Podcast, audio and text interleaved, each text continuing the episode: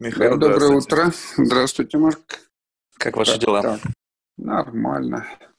Предлагаю начать с того, что немножко расскажите о себе, кто вы, чем вы занимаетесь, чтобы слушателям было понятно. Меня зовут Полуэктов Михаил Гурьевич. Я э, врач-сомнолог, э, доцент, кандидат медицинских наук. Работаю э, в Первом Московском медицинском государственном университете имени Сеченова. Это главный российский медицинский институт, ну, теперь это называется университет. И э, в этом университете я преподаю на кафедре, преподаю неврологию и расстройство сна в том числе, а также я заведую отделением медицины сна, где происходит работа с различными нарушениями сна и научные исследования, которые тоже касаются проблем сна проблема сна на самом деле очень интересная, поскольку насколько мне известно, до конца еще не изучено, почему же наш мозг спит и почему депривация сна приводит к различным нарушениям. Там, по некоторым исследованиям, крысы, лишенные сна на 10 дней, погибают. Человек не может полноценно функционировать, если он э, не спал там полный цикл день-ночь. И вообще большинство животных спят, и в чем, в чем природа сна? Почему наш мозг э, нуждается во сне? Ну, конечно, до сих пор а, вопрос назначения сна для живых существ не решен, но в целом у ученых представление уже имеется. Ну, для того, чтобы понять, э, для чего что-то нужно, нужно сначала этого чего-то лишиться. И, конечно, главным инструментом для изучения а, того, для чего нужен сон, является лишение сна, так называемая депривация сна. Э, это может быть либо полная депривация, когда а, животным или человеку не дают спать по несколько суток, либо частичная депривация, когда продолжительность сна резко сокращается. Например, человеку или животному дают спать только 2-4 часа за ночь. И вот а, основываясь на э, наблюдении за поведением и состоянием здоровья а, существ, которые мало спят, ученые уже делают вывод, чего им не хватило, да, и от чего они пострадали. Первые исследования такого рода а, были начаты очень давно, еще в XIX веке. Причем начаты они были в России а, российской исследовательницей Марией Михайловной Моносеиной. Это уникальная женщина-ученая. Она написала первую в России книгу по проблемам сна. Эта книга, по-моему, третья вообще в мире была, которая касалась вопросов сна. И вот она впервые в мире а, провела исследование депривации сна у щенков. А, щенкам не давали спать. Если они засыпали, их брали на руки, теребили, заигрывали их до смерти, как говорится. Вот. И таким образом действительно в течение нескольких ночей, по пяти суток даже, не ночей, поддерживают у них состояние бодрствования. А после этого щенки умирали все. И когда их вскрывали, то Мария Михайловна сделала вывод, э, что изменения а, во внутренних органах были э, у щенков наиболее выражены все-таки в центральной нервной системе, в головном мозге. Она из этих соображений сочла, что сон нужен прежде всего для а, восстановления нервной системы, головного мозга. Ну, в дальнейшем, а, конечно, а, этот инструмент стал очень популярен среди ученых. Инструмент, я имею в виду э, лишение бедных животных сна. И э, вот эти результаты ставились под сомнение, поскольку сам факт все-таки лишения сна, кого бы то ни было, вот это вот э, мероприятия, которые сопровождают лишение сна, либо жесткие, либо мягкие, все равно являются очень сильным стрессом для организма. И ученые предположили, что э, животные погибали не столько даже от лишения сна, сколько от стресса. В итоге удалось сделать очень хитрую модель, так называемую карусель Рейхшафена, когда одновременно две крысы э, находились в карусели, и одна из них э, служила как бы экспериментальным, э, экспериментальной моделью, а другая моделью сравнений. Там так получалось, что можно было во время проведения этого эксперимента исключить влияние стресса, а получить только чистое влияние нехватки сна. И вот в экспериментах, которые были сделаны вот на этой карусели Рекшафина, было показано наоборот, что самые большие изменения у, животных, которые погибали, они все равно погибали от нехватки сна, самые большие изменения наблюдались во внутренних органах. И вот э, сейчас, конечно, считается, что сон важен для центральной нервной системы, для мозга, на этот счет я дальше расскажу, но, судя по всему, что-то происходит во сне и в мышцах, там, и в печени, и в сердце, то, что позволяет восстанавливаться. Если это не происходит, то э, в первую очередь страдают внутренние органы, а не головной мозг, как ни странно. Хм, удивительно. По некоторым теориям э, также считается, что во время сна как бы сон играет решающую роль э, в обучении консолидации, то есть происходит процесс забывания несущественных деталей, консолидации знаний, которые впоследствии преобразуются во что-то большее. Да. Ну и вот, э, конечно, э, первой э, подтвержденной идеей назначения сна была идея о том, что сон нужен для обеспечения каких-то информационных процессов. Мы на себе знаем, что вечером, когда мы перегружены информацией, когда мы устали, нам трудно уже узнавать что-то новое, нам трудно приводить наши мысли в порядок. Мы поспали, утром чувствуем себя освеженными, бодрыми, способными решать различные задачи. Значит, что-то в этом сне происходит, то, что позволяет как бы настроить наши, ну, можно сказать, мысли, да, или информационные потоки мозга, если более сложно выразиться, на правильный лад. И вот сейчас а, основной э, теорией, которая объясняет назначение сна, по крайней мере, для центральной нервной системы, для головного мозга, является так называемая теория синаптического гомеостаза. Она объясняет, почему состояние сна а, такое обязательное для всех живых существ и почему невозможно, даже если очень стараться, этого сна лишиться. Ну, действительно, были, было много попыток обходиться без сна или минимум сна, но все равно потом природа брала свое, и человек переходил к своему обычному режиму. Состояние сна оно заложено, скорее всего, в каких-то генах, которые еще ну, до сих пор неизвестны на самом деле. И вот эта вот а, обязательность сна ученые объясняют тем, что а, вот такое еженочное или ежедневное у некоторых животных отключение от внешнего мира необходимо для того, чтобы а, мозг занялся своими, как говорится, внутренними делами. Вот в течение дня, когда глаза открыты, когда мы хорошо слышим, видим, когда мы действуем, мы все время получаем новую информацию. И когда мы получаем новую информацию, между нашими нейронами образуются новые связи. Больше информации, больше связей. И вот если бы такое э, состояние длилось постоянно, то в какой-то момент нейроны не смогли бы работать, они бы оказались перегружены этими связями, они не смогли бы просто их энергетически обеспечивать, у них не хватило бы запасов энергии. Да? Вот, и они бы стали погибать, скорее всего. И вот ученые сочли, что состояние сна, скорее всего, нужно для того, чтобы отключиться от внешнего мира, перестать получать новую информацию и в это время начать перестраивать э, связи внутри мозга между нейронами для того, чтобы они могли обрезать как бы лишнее. То есть ту информацию, которая не, не, не подтвердила свою важность, можно совсем удалить. Та информация, которая оказалась э, достаточно важной, ее можно сохранить, но можно этому информационному потоку как-то понизить э, градус, что ли, да, уменьшить количество, э, так сказать, энергии, которая требуется для обеспечения этого информационного потока. По-английски это downscaling называется процесс. Вот.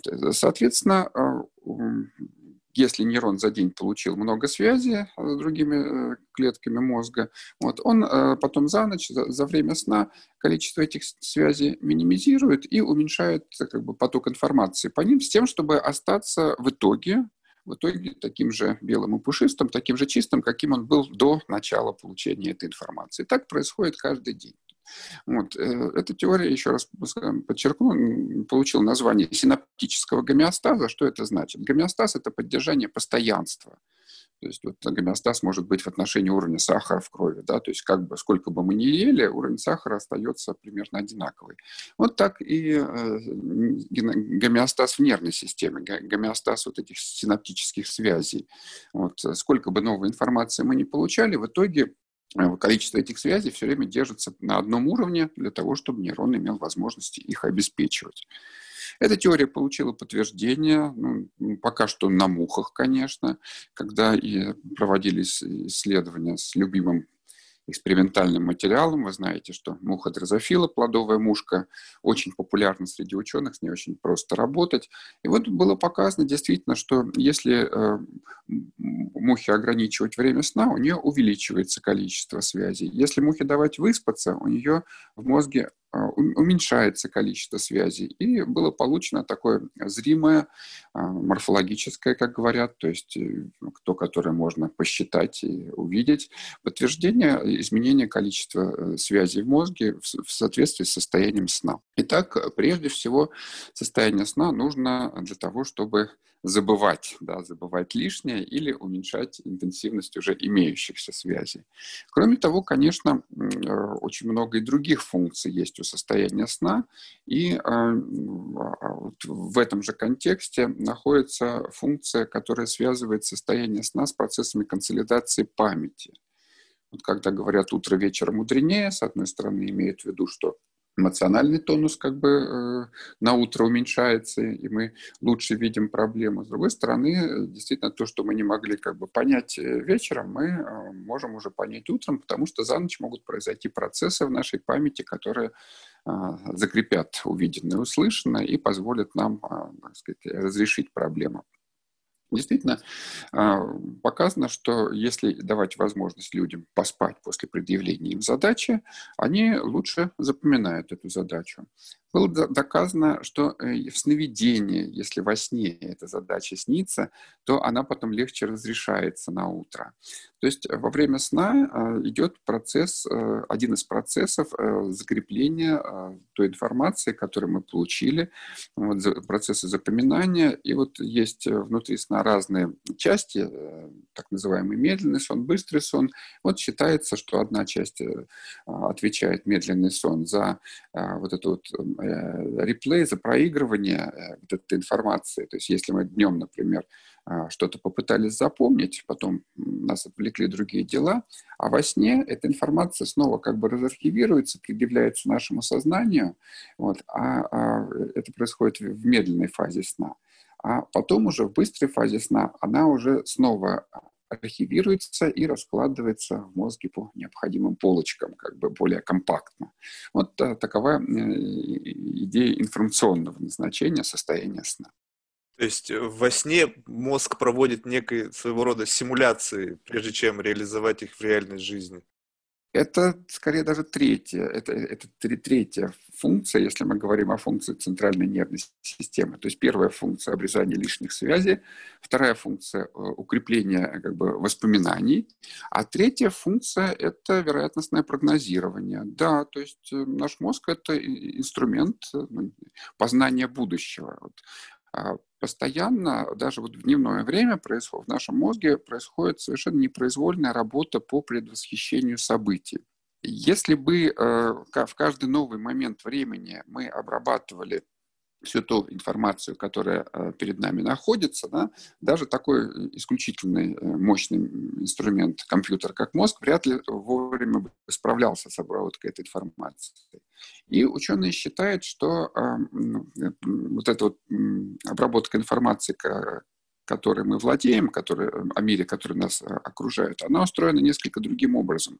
Мозг все время смотрит вперед и все время строит вероятностную модель того, что будет с нами, э, что мы увидим, что мы услышим, что нас окружает. И, э, измени... Э, и реагирует только на те изменения, которые, которые выходят за рамки вот этой программы. То есть вот мы сидим, смотрим в окно, да, вот дерево, птица, ну, все то же самое, да. Наш мозг не выдает ни, никаких сигналов тревоги. И вдруг проехала машина. Машина в планах нашего мозга не значилась. И вот эта машина является тем новым фактором, который вызовет наш интерес, нашу активацию. Вот таким образом мы э, экономим вычислительные ресурсы в дневное время. И, скорее всего, то же самое происходит и в ночное время. Просто там мозг работает немного по-другому, эти прогнозы, прогнозы будущего, поскольку он не получает в это время информации извне, эти прогнозы будущего берутся у него из, из памяти. Чаще всего эти прогнозы берутся а, из той памяти, из памяти о событиях, которые предшествовали засыпанию. Вот мы посмотрели фильм какой-то, с кем-то вечером пообщались, у нас вот эти так называемые следы памяти, они еще свежие. И мозг именно из них в основном извлекает информацию, на которой он пытается построить будущее. Но, с другой стороны, иногда он захватывает информацию из более глубоких следов памяти, которые относятся там, к нашему детству, например, или каким-то очень важным событиям нашей жизни. Поэтому сновидения обычно ну, очень такие э, содержат в себе разнородные элементы, да, которые не должны быть, которых не должно быть в бодрствовании. Так вот, э, самый драматизм э, заключается в том, что когда мозг пытается во сне построить из этих кусочков воспоминаний будущее, мы в этом будущем оказываемся, да, мы в это время находимся в сновидении, в том, который построил мозг о том, что будет. И иногда, иногда эти сновидения оказываются верными, так называемыми вещами когда мы просыпаемся, проходит какое-то время, и мы оказываемся в том же месте, в то же время, ну не в то же время, в том же месте, и с нами случается примерно то же самое, что мы видели в сновидениях. И, конечно, это очень сильно э, эмоционально нас эм, э, задевает. Да? И рассказы о вещих сновидениях, они регулярно появляются и в быту, и на страницах печати. Хотя, хотя такие удачные прогнозы делаются ну, крайне редко. В основном прогнозы не сбываются. Ничего в этом странного нет. А вот э, изменение даже за последние сто лет, поглощение информации, оно существенно изменилось. И если брать в расчет, что, допустим, раньше люди жили с ограниченным потоком информации. То есть они то, что видели, ну, может быть, в лучшем случае, то, что читали, э, формировало их какую-то визуальную картинку. Сейчас мы получаем колоссальный объем информации через всевозможные источники. И когда наш мозг э, во сне ну, начинает какие-то процессы симуляции, э, вот эти вот в памяти начинают восстанавливаться какие-то события там, минувшего дня, как вы сказали, там, допустим, посмотрел и вечером какой-то совершенно нереальный фантастический фильм как мой мозг, э, ну, то есть воспринимая вот эти вот э, картинки, которые только что были посмотрены, интегрирует их в мое сознание. И сама идея того, что некоторые вещи стали настолько нереальными, как мой мозг их э, комбинирует для того, чтобы ну, формировать модель будущего. То есть ведь это, по сути, все, то, что я видел, это по большей части могла быть выдумка. И когда во время сна мозг начинает процессить вот эту информацию, что происходит в моем сознании? То есть ведь это, по сути, нереальная картина жизни. То есть это не, мои, не, не мой реальный experience, не, не, не реальная жизнь. И когда мозг начинает прогнозировать и на основании этого выстраивать какую-то модель будущего, либо какой-то начинает формировать э, новый опыт, который в будущем будет применим, он строится на, грубо говоря, фальшивых данных. Мозг спящего человека – это как, как мозг пьяного, только еще хуже. У человека в состоянии алкогольного опьянения снижается критика к своему состоянию, да, ему кажется, что Э, все женщины его любят, да, ему кажется, что он может сделать, делать какие-то ну, да, исключительные вещи. Да, почему? Ну, у него в это время подавлена лобная кора, да, в это время он неадекватно оценивает ситуацию и размыты как бы его, а, так сказать, восприятие социальных условностей. Ну, собственно говоря, то же, то же самое происходит и в состоянии сна. Э, давно было показано, что работа именно лобных долей мозга в состоянии сна, она значительно заторможена. И вот именно те части мозга, которые отвечают за то, чтобы мы а, отличали желаемое от действительного и приводили как бы наше а, нашу, нашу деятельность, состояние с какими-то социальными нормами, вот в это время а, эта часть мозга не работает. Именно поэтому во сне мы достаточно спокойно воспринимаем всякие чудеса, которые с нами случаются, да, полеты, встречи с, с необычными там, существами или а, людьми, или кем-то, интерьеры, которых мы не, не могли быть и так далее. Вот просто снижается критика. Вот это, видимо, базовый такой физиологический закон сновидения. Для чего это нужно? Я не, никогда не слышал объяснения этого феномена. Вот. И поэтому в сновидении может сочетаться самые несочетаемые вещи. Ничего в этом особенного нет, это не наносит никакой как бы, э, психической травмы а, мозгу человека во время обработки этих стран, этой странной информации. А что касается избыточных информационных аппарата мозга в итоге, справится ли он или уйдет в сумасшествие. А, скорее всего, нет, потому что, ну как, не то, что скорее всего нет, до сих пор этого не произошло. А, есть э, некий базовый физиологический закон, закон габитуации, привыкания. Вот он работает на уровне, начиная там с нейрона и выше.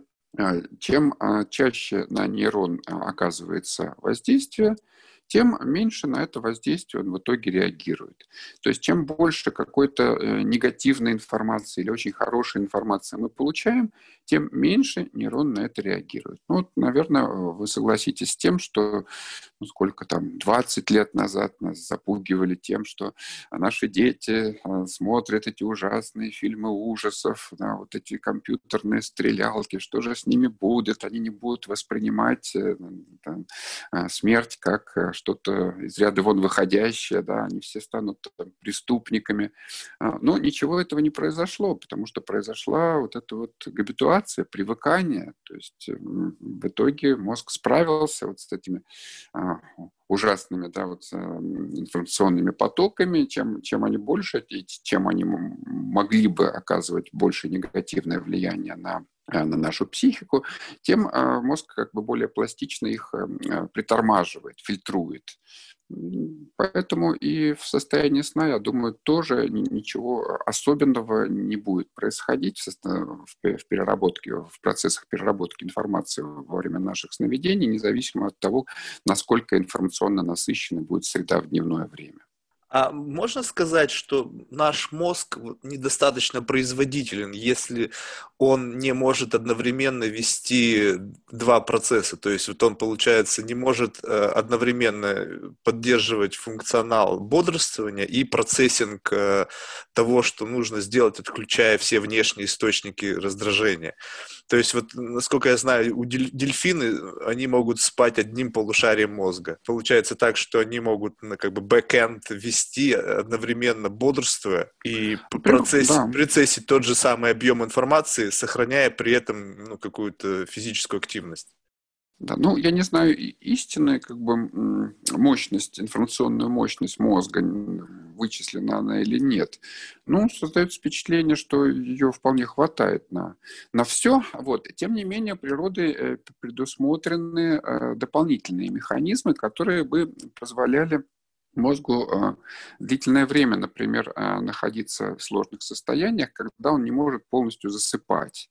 Это так называемые механизмы локального сна, когда часть мозга спит, часть бодрствует. Впервые э, этот феномен был обнаружен у черноморских дельфинов.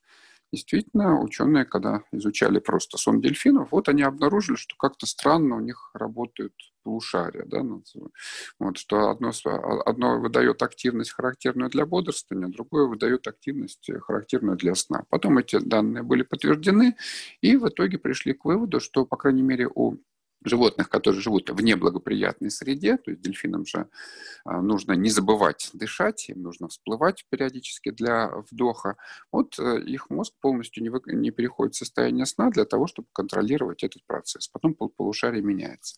Потом а, проводилось изучение э, этого же феномена, феномена однополушарного сна у животных, которые могут э, находиться в нескольких средах, например, те же самые морские котики, рыбки, они э, много времени проводят в воде, когда они вынуждены э, напоминать себе, что им мозгу, их мозгу нужно напоминать себе, что ему нужно вдышать, всплывать для вдоха.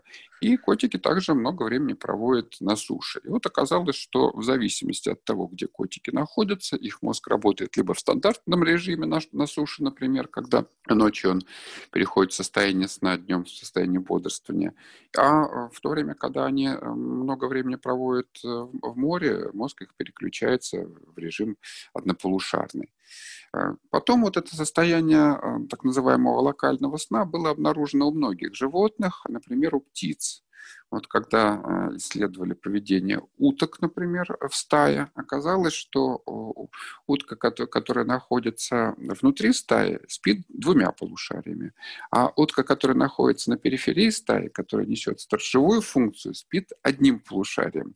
То полушарие, которое э, у нее присоединено к э, глазу, которым она смотрит наружу, не спит, бодрствует. А противоположное полушарие, а, которое присоединено к глазу, который смотрит вовнутрь стаи и закрыт, оно в это время находится в состоянии сна. Более того, в итоге э, был найден феномен локального сна и у человека. И эти примеры локального сна, они были известны на самом деле и достаточно давно, просто никто не знал, что происходит в это время в мозге. Эти примеры – это случаи так называемых парасомний необычных феноменов, которые, необычных форм поведения, которые возникают во время сна. Самым, самый известный из парасомний является снохождение. Вот ребенок ночью да, встает, куда-то идет, его там родители окликают, он не отвечает, родители его трясут, он просыпается, пугается. Вот как раз это клиническое выражение феномена локального сна у людей. И э, где-то ну, больше 10 лет назад уже удалось сделать э, исследование электроэнцефалограммы во время этого приступа. Там был случай, когда молодой человек, 20 с лишним лет, наблюдался по поводу приступов эпилепсии, которые возникали только в ночное время. Они проявлялись необычным, неадекватным поведением, неправильными действиями. Но ученые никак не могли подавить эти приступы и вообще зарегистрировать на энцефалограмме этот приступ, чтобы доказать, что да, это эм, эпилепсия. И использовали методику, которая при эпилепсии ну, достаточно распространена, это вживление электродов. То есть для того, чтобы поймать все-таки вот эту, эту электрическую активность, вот, э, в некоторых случаях вынуждены в мозг прямо на постоянной основе вживлять электроды даже людям. Ну, для, у животных это обычная практика вообще. Вот этому молодому человеку вживили электроды и на первую же ночь записи увидели этот приступ. И во время приступа необычного поведения, когда он открывал глаза, что-то пытался делать, а, ученые обнаружили, что часть его мозга находилась в состоянии сна, выдавала активность, э, характерную для хорошего такого глубокого сна. Это прежде всего те самые лобные доли, которые отвечают за наше социальное поведение. А, а другая часть мозга э, э, проснулась и выдавала так называемую альфа-активность, которая характерна для бодрствования. Вот таким образом было подтверждено, что даже у человека возможно существование локального сна. По-видимому, механизмы локального сна – это такие запасные механизмы, которые позволяют э, в сложных условиях животным или человеку все-таки получать какое-то минимальное количество сна для сохранения деятельности. Вот также считается, что феноменом локального сна объясняется э, э, увеличение количества ошибок операторов, если они долго не спят. То есть, если человек находится ну, на дежурстве, например, на котором ему надо выполнять какую-то монотонную деятельность, если перед этим он очень долго не спал, он э, начинает пропускать сигнал на выполнение этой деятельности, и ученые в это время обнаружили, что у него наблюдается микрозасыпание. То есть он не, не потому пропускает, что он такой ленивый, а потому что он не понимает, что он должен в это время отреагировать.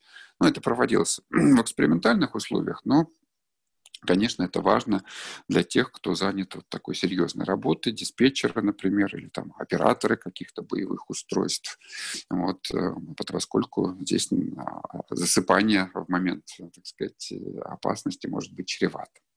Вот возвращаясь к нахождению, можно ли сказать, что это патология или это просто, вот, ну, допустим, у детей? То есть, если это достаточно часто встречается, так это считается патология какая-то, это нарушение мозговой активности, либо чем это вызвано? То есть, какие предпосылки появления вот подобных вещей у детей или у взрослых? То есть, вот, если взять человека, который не страдает какими-то неврологическими заболеваниями, то есть у него нету там, приступов эпилепсии, нету каких-то таких серьезных нарушений, но бывают случаи, когда происходит снахождение. Что это такое? Ну, значит, снахождение – это необычный феномен двигательный. Чаще всего это хождение во сне, это может быть даже говорение, такой диалог может даже поддерживаться какое-то время во время этого эпизода. И еще раз скажу, что э, снахождение реализуется, по-видимому, вот, э, посредством механизмов достаточно древних, которые позволяли раньше наш, нашему мозгу э, использовать в экстремальных э, ситуациях вот такое расщепленное состояние сна. Частично спать, частично бодрствовать. Ну, наверное, это было связано с тем, что древние животные находились в значительно более опасной среде, и были случаи, когда хищники были под боком, да, и они спать себе вообще не могли позволить, да, и тогда вот мозг включал такой режим а, вот, наполовину сна. Вполне вероятно, и вполне вероятно, что вот э, по эволюционной цепочке эти гены передались э, людям, и иногда этих генов оказывается так много, что в детском возрасте вот эти приступы э, неполного пробуждения с людьми случаются. Является ли это болезнью или же это вариант нормы? Ну, если строго подходить к этому, э, то это болезнь, потому что болезнь – это то, что нарушает нормальное функционирование человека или окружающих его людей. А в данном случае ну, родители беспокоятся о том, что ребенок там ночью вскакивает, куда-то идет. Вот, они начинают как бы изменять э, свою жизнь. То есть здесь нарушается вот такой социальный, как бы социальная а, а, жизнь социального окружения ребенка. Сам ребенок совершенно не страдает от этих хождений во сне, и качество его сна не, не страдает. То есть с этой точки зрения это не болезнь. Но все-таки в медицинских классификациях снахождение среди болезней упомянуто.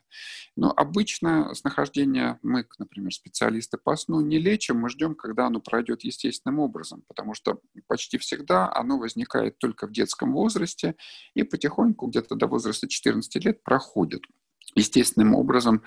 Скорее всего, это связано с тем, что постепенно укрепляются так называемые тормозные системы мозга, и они просто не дают начаться вот этому эпизоду расщепленного сна. У взрослых нахождение встречается но ну, меньше, чем в одном проценте, по популяции мы отмечаем его. И тогда, если оно сохраняется, я, например, предполагаю, что просто очень много генов, что ли, получил этот э, взрослый человек с нахождения от своих э, родителей, и поэтому-то э, все равно вероятность такого расщепленного состояния, она у него повышена. Тогда мы все-таки проводим лечение этого состояния для того, чтобы этот взрослый человек уже не, не пугал домашних, супругов там, или, или детей да, во время таких выходов ночных.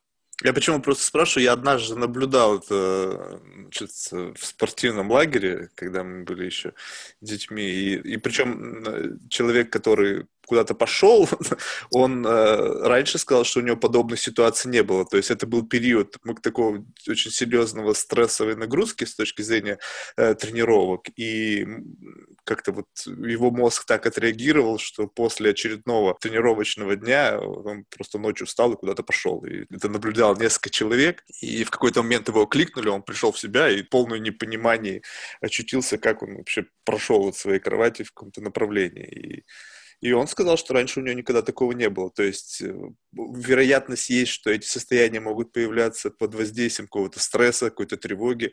Ну, все-таки на пустом месте вряд ли они появятся. Скорее всего, эти гены уже как бы в человеке сидели, просто их было слишком мало, чтобы проявиться. Да? А вот когда на нервную систему дополнительная нагрузка оказывается, тогда-то это и может вызвать приступ. Ну, опять же, у детей мы это очень четко можем увидеть, потому что у них очень часто приступы хождения случаются после каких-то событий вечерних. Вот пересмотрел там мультфильмов, переиграл ребенок, гости приехали, и у него э, ночью случается этот приступ.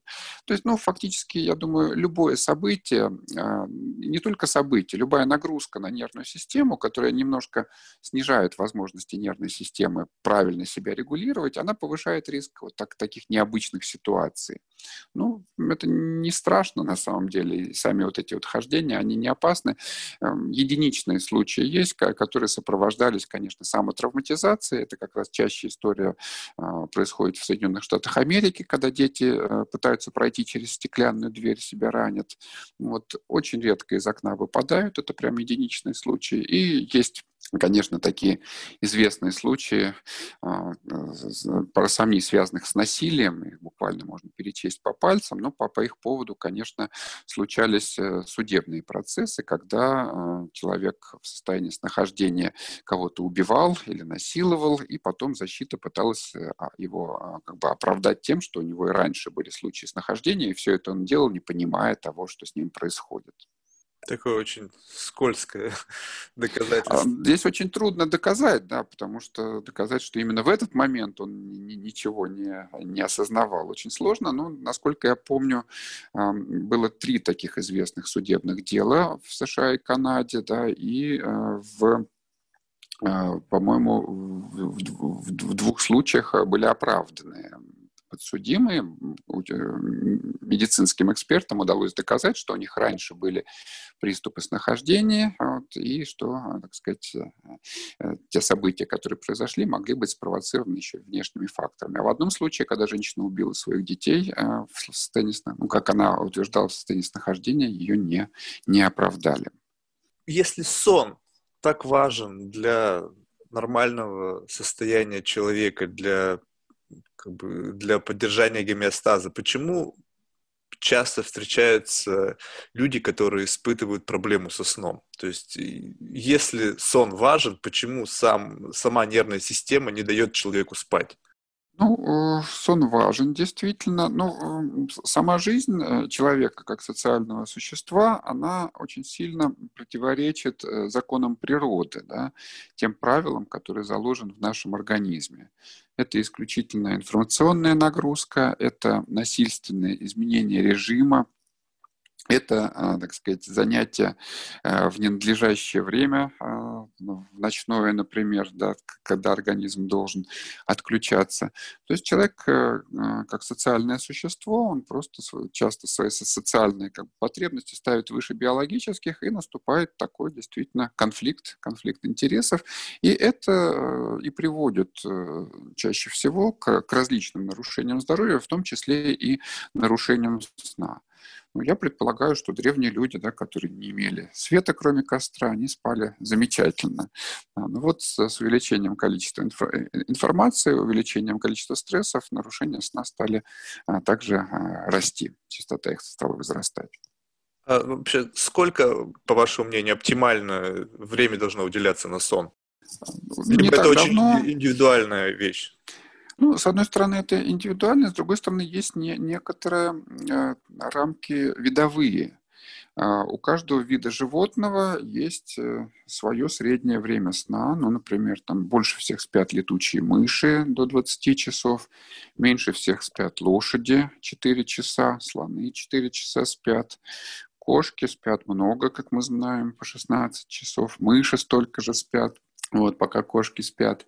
Вот, то есть э, для определенного вида животного характерно некое оптимальное время сна, которое ну, обычно э, у разных особей, э, так сказать, примерно соблюдается. Так и у человека все-таки для людей оптимальным временем сна считается время 8 а, часов. Ну вот существуют рекомендации по здоровому сну 2015 года, когда собирались международные эксперты в этом вопросе. И вот они а, согласились с тем, что для людей среднего возраста, в возрасте от 30 до 60 лет, рекомендованная норма сна является от 7 до 9 часов.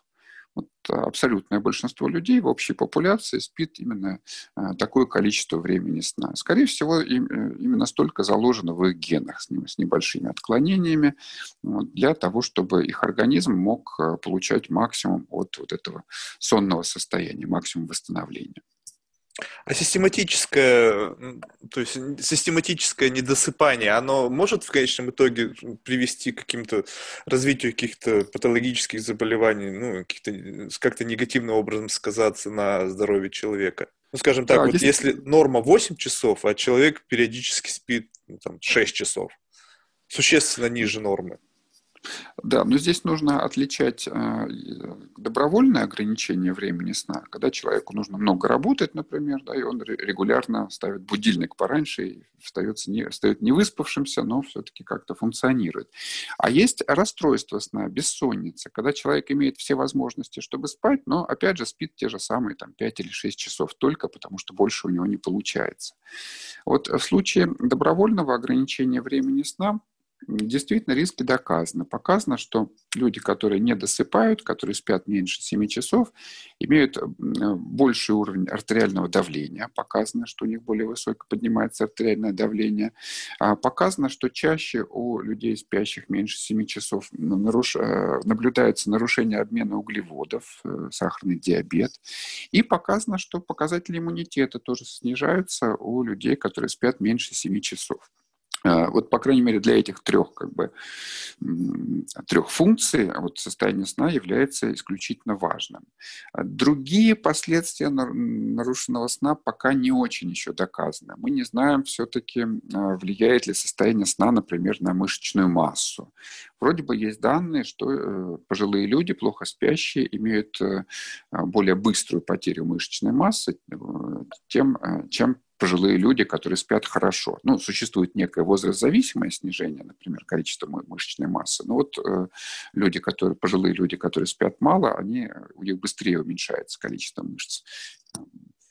Непонятна роль э, сна, например, для функции печени, да, вот насколько хорошо, насколько хорошо работает печень у хорошо спящих и плохо спящих людей. А в отношении же бессонницы, то есть я говорил сначала, что доказаны вот эти риски для людей, которые ну, ограничивают себя во сне, чаще всего по социальным причинам. А вот люди, которые имеют возможность спать, но не спят, э, люди, страдающие бессонницей, у них эти риски возрастают потому что бессонница – это уже не просто э, время короткого сна. Бессонница – это целый комплекс процессов, которые происходят в организме и которые нарушают деятельность там, разных его частей. Например, при бессоннице главным как бы главной ее причиной является гипервозбудимость некоторых центров мозга. Они постоянно работают слишком интенсивно. И они не дают, с одной стороны, мозгу вовремя погрузиться в сон, то есть требуется больше времени на засыпание, или э, раньше утром просыпается человек. Но вот эти же центры, которые обеспечивают гипервозбудимость, они мешают мозгу, например, сосредотачиваться на решении каких-либо задач, да, отвлекают, отвлекают его, скажем так условно.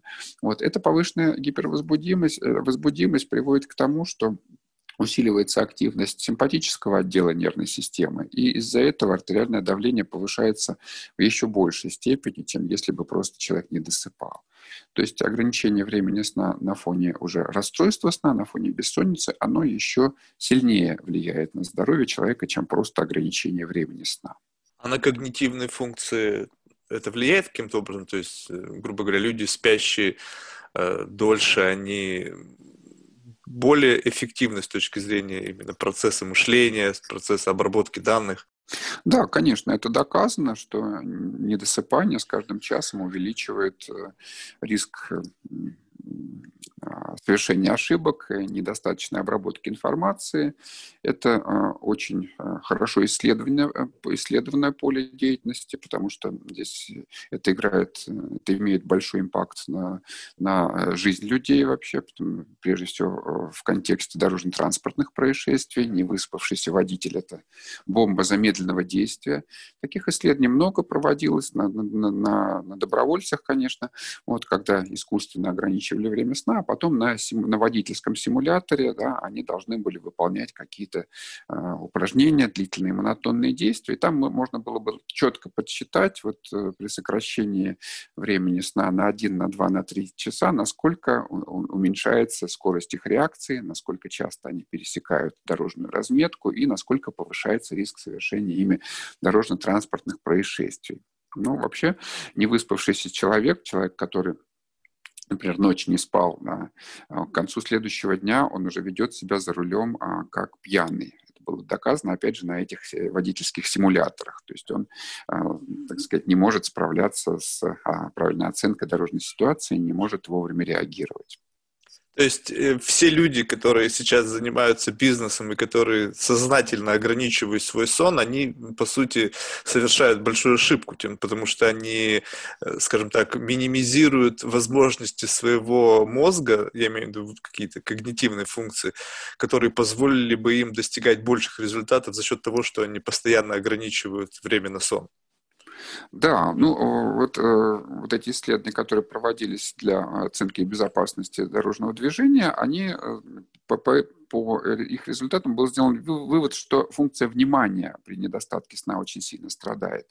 То есть э, внимание – это одна из важнейших когнитивных функций. Функция запоминания в других исследованиях было показано тоже страдает. Но немножко в меньшей степени, чем внимание, но тоже страдает. И э, было еще несколько интересных наблюдений сделано, вот когда эти эксперименты проводились по ограничению времени сна, о том, что страдает э, и эмпатия. Это очень важная важное свойство, которое дает человеку преимущество в социальном общении. Эмпатия — это умение чувствовать настроение, чувствовать э, побуждение других людей, да, не сказанные словами. Эмпатия э, опирается на так называемую невербальную коммуникацию, то есть мы считываем выражение лица человека, его жесты, да, его запахи, все что угодно. Да? Мы делаем это непроизвольно, и непроизвольно, опять же, у нас а, создается создается впечатление о его состоянии. Мы даже не можем а, себе объяснить, как, а, как это происходит. Это и есть эмпатия. И было показано в некоторых исследованиях, что эмпатия тоже страдает у, у невыспавшихся людей. А если говорить о людях бизнеса, здесь эмпатия играет огромную роль, потому что не все можно сказать словами, не все, что сказано словами, правда. Нужно чувствовать собеседника. И вот показано, что нарушения сна мешают чувствовать собеседника и чувствовать ситуацию. И а, а вот я часто слышу, что люди, ну, то есть у кого там 100-часовая рабочая неделя, там, они э, проводят пол жизни на стимуляторах, то есть стимуляторы для того, чтобы не спать, потом таблетки, чтобы уснуть, потом таблетки, чтобы проснуться. То есть вот, вот такое воздействие на центральную нервную систему, оно, чем оно может быть чревато в будущем? Ну, то есть вот такое использование такого огромного количества каких-то препаратов для поддержания какого-то вот этого цейтнота или того режима времени, в котором эти люди живут. Да, конечно, ничего хорошего в злоупотреблении лекарственными препаратами нет. Да, действительно, стимуляторы стимулируют нервную систему. Да, действительно, стимуляторы обустряют восприятие, улучшают возможности э, мышления, принятия решений, но до поры до времени. Да, длительный прием э, вот, любых вот этих э, препаратов, которые разгоняют нервную систему, заставляют ее работать в несвойственном для нее режиме просто-напросто приводит к истощению, и постепенно нервные клетки начинают отказывать, они уже не могут выполнять свою функцию. Резервы мозга очень велики, у него очень много запасных нейронов, они заменяют погибшие или те, которые отказались работать в таком режиме. Но все же все зависит, конечно, от дозировок, да, и от типа препарата, но я думаю, что, а, так сказать, больше там 10 лет э, а, проводить в таком режиме разогнанном невозможно, и уже через 10 лет э, а, будут ощущаться да, негативные последствия. Они, скорее всего, и раньше будут ощущаться, но, но сначала а, в влияние на сердечно-сосудистую систему, эта перегрузка э, влияет на повышение артериального давления прежде всего, ну а потом уже через годы уже и сами функции нервной системы будут ослабевать. А вы вообще лично как лично относитесь к наотропным препаратам, которые улучшают какие-то когнитивные способности, скажем так, такие стероиды для мозга? То есть это реальность, либо это все-таки по большей части плацебо? Доказан эффект ни одного из препаратов, которые называют ноотропными. Это такая это такая сказка. Да, вот в плацебо-контролируемых исследованиях не было показано, что ноотропные препараты как-то улучшают процессы мышления. Их э, ну, бум был связан, бум их применения был связан даже не столько с тем, что их пытались э, применять для улучшения каких-то производственных показателей, их пытались применять при болезнях нервной системы, прежде всего для восстановления людей, перенесших инсульт, например, черепно-мозговые травмы, с этим связывали большие надежды, что можно накормить, грубо говоря, клетки мозга и таким образом облегчить их работу и э, улучшить восстановление. Но ни, ни один из препаратов, э, из огромного числа этих препаратов, которые пытались вывести на рынок, не подтвердил свою эффективность в сравнении с плацебо. Вот я, когда занимался вопросами инсульта, увидел данные только по церебролизину, что он немного, только в группе тяжелых больных ускоряет восстановление. Никаких других наотропных препаратов вообще в нашем поле зрения, в поле зрения врачей-неврологов фактически нет, которые, на которые мы могли бы рассчитывать.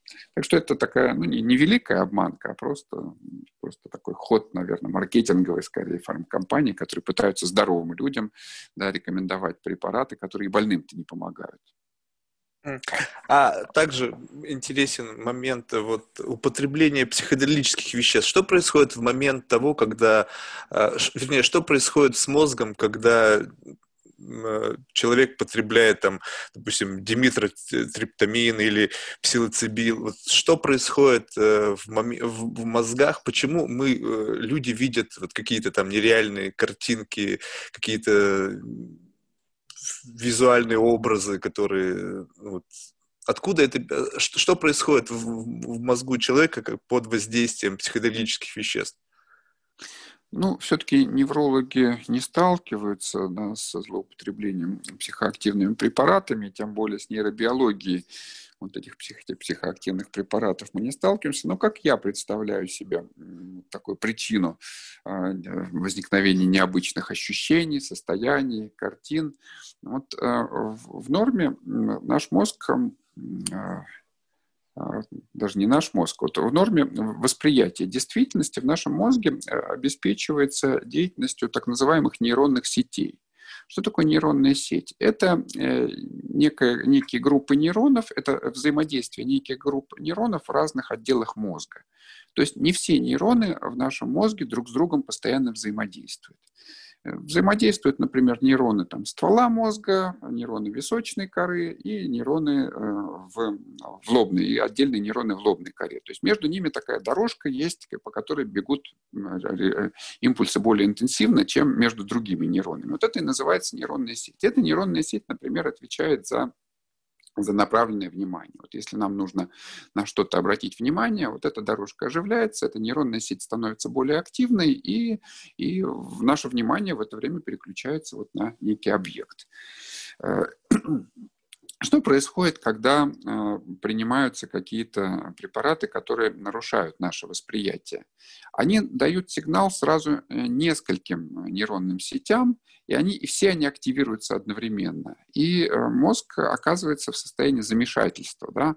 Он начинает инфор- обрабатывать информацию с одной нейронной сети, с другой, с третьей, потом одновременно пытается обработать эту информацию. То есть получается полный хаос, в котором да, вот, пытаются найти наслаждение у потребителей этих э, веществ. Вот. Но с точки зрения нейробиологии это ненормально, это, ну, это искусственное нарушение да, вот такой относительно, ну не относительно, а упорядоченной деятельности мозга. Вот меня все это в свое время поразила картинка, из учебника по нейропсихологии. А, там а, снималась электроэнцефалограмма э, мозга здорового человека и э, больного э, шизофренией. И когда снимается электроэнцефалограмма, ставится на определенные точки э, головы электроды, а потом э, просчитывалась, просчитывалась корреляция между этими, между сигналами с этих электродов. То есть чем, а, чем одновременнее как бы эти сигналы э, происходили, тем больше корреляции. И вот в мозге здорового человека была четко видна деятельность вот этих нейронных сетей. То есть высокие корреляции наблюдались только в отдельных зонах мозга. Это это нормально. То есть это те зоны мозга, которые обрабатывали вот информацию в этот момент времени. А в мозге, э, в энцефалограмме больного шизофрении таких коррелировало все совсем. То есть все э, зоны мозга работали э, так же, как и синхронно, как и противоположные, например, зоны. Да? То есть был, был полный хаос. Неудивительно, что человек с шизофренией может видеть и слышать и, и, и ощущать себя совершенно не так, как здоровый человек. А вот э, часто встречается, что некоторые нарушения э, как бы, нормальное функционирование мозга, они сочетаются с какими-то феноменальными способностями. Например, там некоторые аутисты могут иметь совершенно отсутствующие какие-то навыки социального общения, но быть там выдающимися там математиками, либо э, музыкантами, либо художниками. Вот как вот, э, э то есть э, это по принципу, что где-то убыло, где-то прибыло, либо вот что происходит вот в этот момент э, в, в мозгу человека? Ну, мы отклоняемся от темы сна. Все-таки я не являюсь специалистом по нейробиологии. И таких выдающихся аутистов ну, единицы единиц. Да? Все-таки среди нормальных людей, талантливых людей значительно больше, чем среди аутистов. Это нормально, да? потому что мозг э, аутиста работает плохо, работает неправильно. Да? Иногда, наверное, он выходит на какой-то особый режим работы, но это, это случается исключительно, значительно реже, чем а, в тех же случаях, случаях с мозгом нормальных людей. Просто это все замечают, как-то это на слуху, это уникальный случай, поэтому это так известно. Но а еще раз скажу, что талантливых людей значительно больше через, э, среди нормальных функционирующих э, да, особей. Ну, просто почему эту тему затронул, потому что какие-то странные происходят вот эти события, когда появляются подобные прецеденты и сталкиваешься но, с людьми, о которых ты раньше, раньше никогда не слышал. То есть, что да. вот этот человек, он, допустим, аутист, и для тебя он казался совершенно нормальным, но каким-то образом э, был поставлен такой диагноз. И... Ну, такой диагноз на самом деле слишком часто ставится в Соединенных Штатах, как я предполагаю, поэтому неудивительно, что возникают такие вопросы. Вот. А по поводу уникальности, да, ну вот есть только один уникальный случай, да, это прототип этого человека-дождя, да, вот а других-то я, честно говоря, и не знаю. Синдром Эпаноя во сне – это одна из таких тоже злободневных проблематик, э, которая очень ну, часто ну, апноэ во сне, конечно, да. Апноэ во сне – это распространенная проблема в общей популяции, и а, не так давно был проведен анализ, который показал, что за последние 10 лет количество апноэ во сне увеличилось, то есть количество апноэ среди людей, да, частота выявления этого состояния увеличилась. Что такое апноэ во сне? А, апноэ – это остановка дыхания. Вот. А обычно вот эти остановки дыхания во сне не замечаются. У любого человека их может быть некоторое количество. Это связано с тем, что вообще состояние сна, оно а, неоднородное. Есть э, периоды сна глубокого, есть поверхностные, есть сон со сновидениями, быстрый сон. И каждый раз, когда мы переходим из одного состояния в другое, возможно кратковременный сбой регуляции дыхания, в частности. И в норме мы можем увидеть у совершенно здоровых людей во время сна э, кратковременные задержки дыхания. Ничего этом страшного нет. А проблемой эти задержки дыхания становятся тогда, когда их э, происходит очень много есть нормативное значение, не больше 5 в час норма, больше 5 в час патологии. Вот если а, э, получается за ночь там 30, да, 40 раз случаются эти задержки дыхания, они уже оказ... начинают оказывать влияние на здоровье. И постепенно они повышают риски развития, прежде всего, сердечно-сосудистых заболеваний. Показано, что вот эти вот ночные остановки дыхания, они сопровождаются э, резкими колебаниями артериального давления, и э, сердечно-сосудистая система полностью не восстанавливается за ночь. Соответственно, э, к дневному времени, к, дневному, к дневной жизни она приходит не отдохнувшая, грубо говоря, и риски как бы, сбоев возрастают. Синдром апноэ во сне так его правильно называют, он обычно ассоциирован с сильным храпом. Вот первый, первая жалоба, с которой к нам приходит обычно пациент, это храп. Почему человек храпит? Он храпит, потому что э, воздух в дыхательных путях у него, вот когда на вдохе заходит слишком быстро и колеблет э, различные структуры глотки, в частности язычок, есть такое образование сверху, нависает над корнем языка, и небные дужки. И вот возникает такой рыкающий звук. А почему у одних людей он возникает, а у других не возникает? Это связано с относительным размером дыхательных путей. Вот если дыхательные пути широкие, то э, никакого звука не будет, потому что во время вдоха воздух ну, заходит с достаточно э, низкой скоростью. А если же по какой-то причине дыхательные пути сужены, вот тогда-то храп и появляется. Э, главной причиной храпа является ожирение, избыточный вес. Когда человек набирает вес, когда у него а, жир откладывается в различных отделах э, тела, то он откладывается и в области шеи. И вот когда он откладывается в области шеи, просвет дыхательных путей потихонечку сужается. И вот этот поток воздуха, чтобы ему э, наполнить легкие, ему требуется э, с большей скоростью зайти э, через дыхательные пути, и э, тогда-то может возникать вот этот феномен вибрации, который мы слышим как звук храпа. Причем здесь апноэ? Апноэ – это следующий этап. То есть апноэ – это когда дыхательные пути становятся уже настолько узкими, что время от времени на вдохе, на фоне вот этого отрицательного давления воздуха, которое в легких формируется, просто стенки дыхательных путей присасываются друг к другу. Э, вот когда говорят, что язык западает. Вот во время апноэ действительно корень языка при, присасывается к задней стенке глотки, и человек не может, не может получить дозу воздуха в свои легкие. Какое-то время он не дышит, Потом э, для того, чтобы э, раздышаться, ему нужно проснуться. Когда он просыпается, его мышцы получают дополнительный стимул, вот, дыхательные пути раскрываются, вот, потом он засыпает, и снова все повторяется. Вот в состоянии сна вот, храп и апноэ могут случаться ну, каждую буквально каждые несколько секунд в тяжелых случаях. И такие люди, конечно, хронически не высыпаются, потому что они все время их, как бы, их выбрасывают из состояния сна. И хронически недополучают кислорода, потому что им одно за, а, одно за другим идут вот эти вот эпизоды апноэ. А как, э, какие существуют основные методы лечения данной проблемы?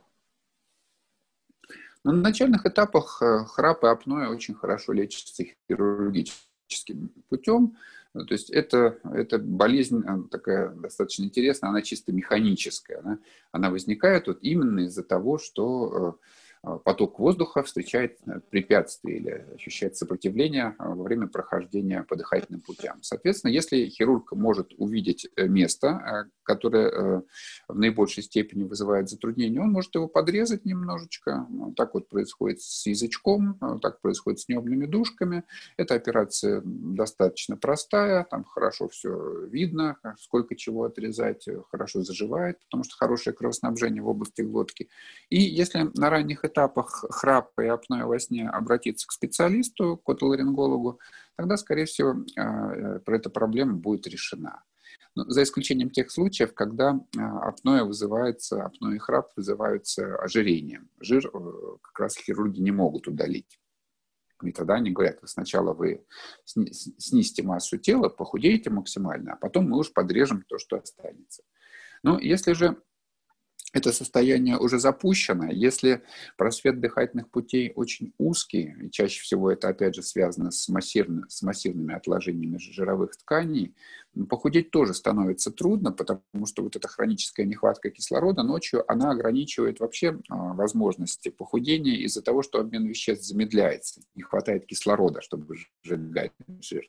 И в этом случае, в случае тяжелого апноэ, главным методом лечения является СИПАП-терапия. Это э, вариант вспомогательной вентиляции, когда перед сном человек на нос одевает маску, и через эту маску ему подается воздух. Не кислород, а обычный воздух под небольшим давлением. И вот за счет того, что у него во время вдоха поддерживается постоянное положительное давление в дыхательных путях, у него не происходит э, вот этого смыкания, спадения стенок глотки, да, потому что прибор ему все время поддувает, он как бы такую воздушную подушку создает э, в, не в легких, а в, в трахее и бронхах и в, рот и носоглотке. И за счет этого он может нормально дышать. Эти приборы очень давно используются. Впервые они были предложены в 1980 году, то есть уже 40 лет. И, как ни удивительно, лучше метода так и не нашли для того, чтобы лечить тяжелое апноэ. И сейчас ну, это уже вошло, наверное, в быт ну, многих людей, да, когда там либо родственник, либо сосед спит с этим прибором. В этом случае можно и не бороться да, с, с похудением, то есть не с похудением, с сожалением, поскольку можно просто подбавить э, так сказать, вот этих вот единичек давления на приборе, если человек набирает дополнительный вес. Но это, конечно, не повод, чтобы, чтобы способствовать, чтобы сказать, э, разъедаться дальше. Я также слышал, что одним из факторов является и именно встречает часто у атлетов, то есть там вопрос идет не о ожирении, а о большой мышечной массе шейных, шейной. Под тяжестью мышц, которые формируют как бы шейный каркас, э, происходит тот же самый эффект.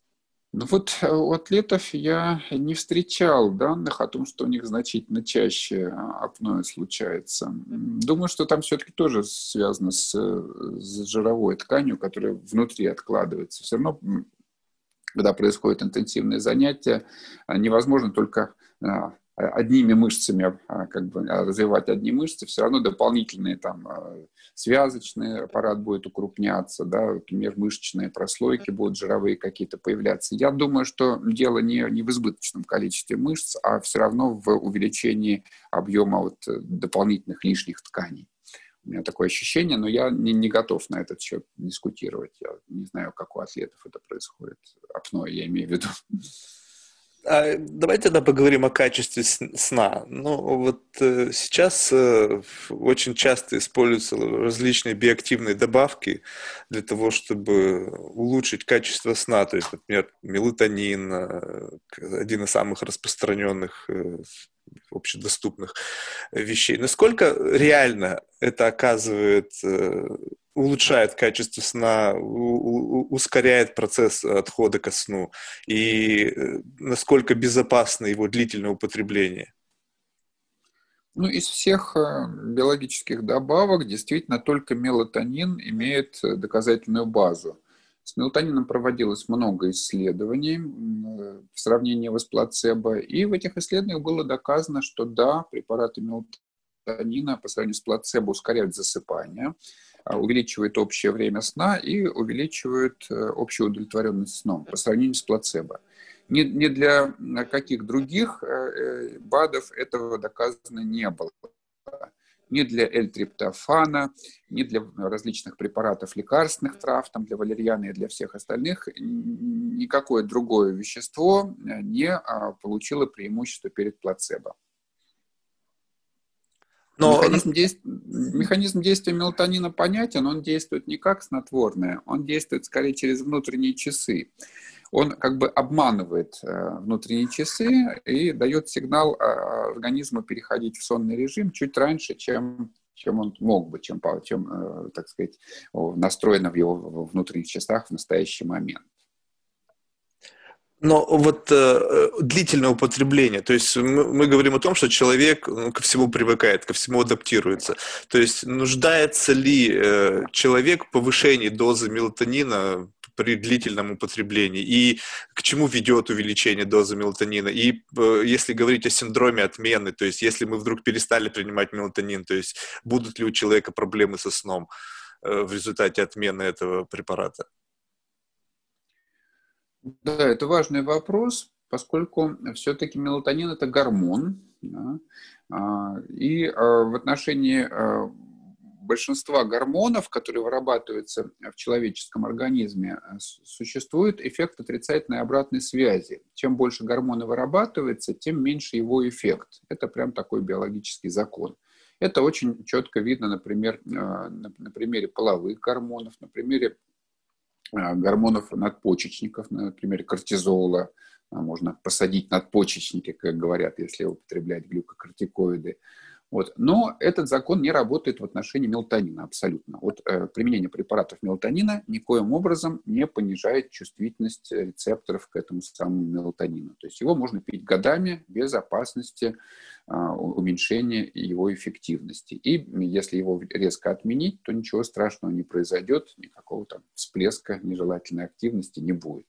Вот в этом уникальность действительно мелатонина как гормона и как э, биологически активного вещества. То есть он не требует повышения дозы по мере его употребления? Нет, привыкание к нему, ну, привыкание это и есть феномен, э, сопровождающийся необходимостью повышения дозы для а, получения того же эффекта. Вот феномена привыкания при применении мелатонина не возникает. Я просто на своем опыте знаю, что когда я его в первый раз попробовал, я действительно ощутил момент вот какого-то такого э, плавного ухода ко сну. Но больше с того момента я этого состояния не испытывал. То есть оно было раз, оно было для меня новым, и все. И после этого, сколько бы я его ни пил, вот такого эффекта не наблюдалось. То есть это было только потому, что я его впервые испытал, либо... Ну, это, это... плацебо-эффект был, это был плацебо-эффект. Вы а. начали эксперимент над собой, вы были воодушевлены, вы ожидали чудес, вот чудеса произошли. Вот. Но это не, не связано с действием самого мелатонина. А, понятно. А что вы еще можете порекомендовать? Многие люди боятся пить кофе, а, потому что считают, что употребление кофеина излишне каким-то образом может сказаться на качестве сна. Ну, за 6 часов до укладывания в постель не рекомендуется употреблять кофе. То есть э, все, что вы употребите э, за, за более долгий срок до укладывания, никоим образом на ваш сон не подействует. То есть э, достаточно выдерживать определенный интервал и не переживать. Да, ну, существует да, период полуведения. Все равно любое химическое вещество разлагается в организме. Но вот для кофе считается, что за 6 часов выводится одно из организма в большинстве случаев. Еще также я как-то сталкивался с такой информацией, что избыточное наличие кортизола негативно влияет на состояние сна, что человек больше подвержен стрессу, люди страдают э, проблемами бессонницами и так далее. То есть вот как с нет, этой ситуацией это не, справиться? Это не доказано. Точнее, нет, все-таки не кортизол виноват в нарушении сна. Хотя показано, что люди, которые страдают бессонницей, имеют неправильный ритм выработки кортизола, действительно, и а, больше его количества. Но скорее это не причина, это следствие. Просто вот у людей с бессонницей, у них, как я уже говорил, у них повышенная активность определенных областей мозга. Они работают слишком сильно. И они работают слишком сильно, ну, по-видимому, уже с рождения. То есть просто вот они, у них мозг вот слишком бодрый, слишком активный. Это и называется феномен церебральной гиперактивности активации. И вот этот вот слишком активный мозг, он э, слишком хорошо активирует и еще и э, эндокринную систему, разгоняет ее, как говорится, и вызывает выработку большего количества кортизола.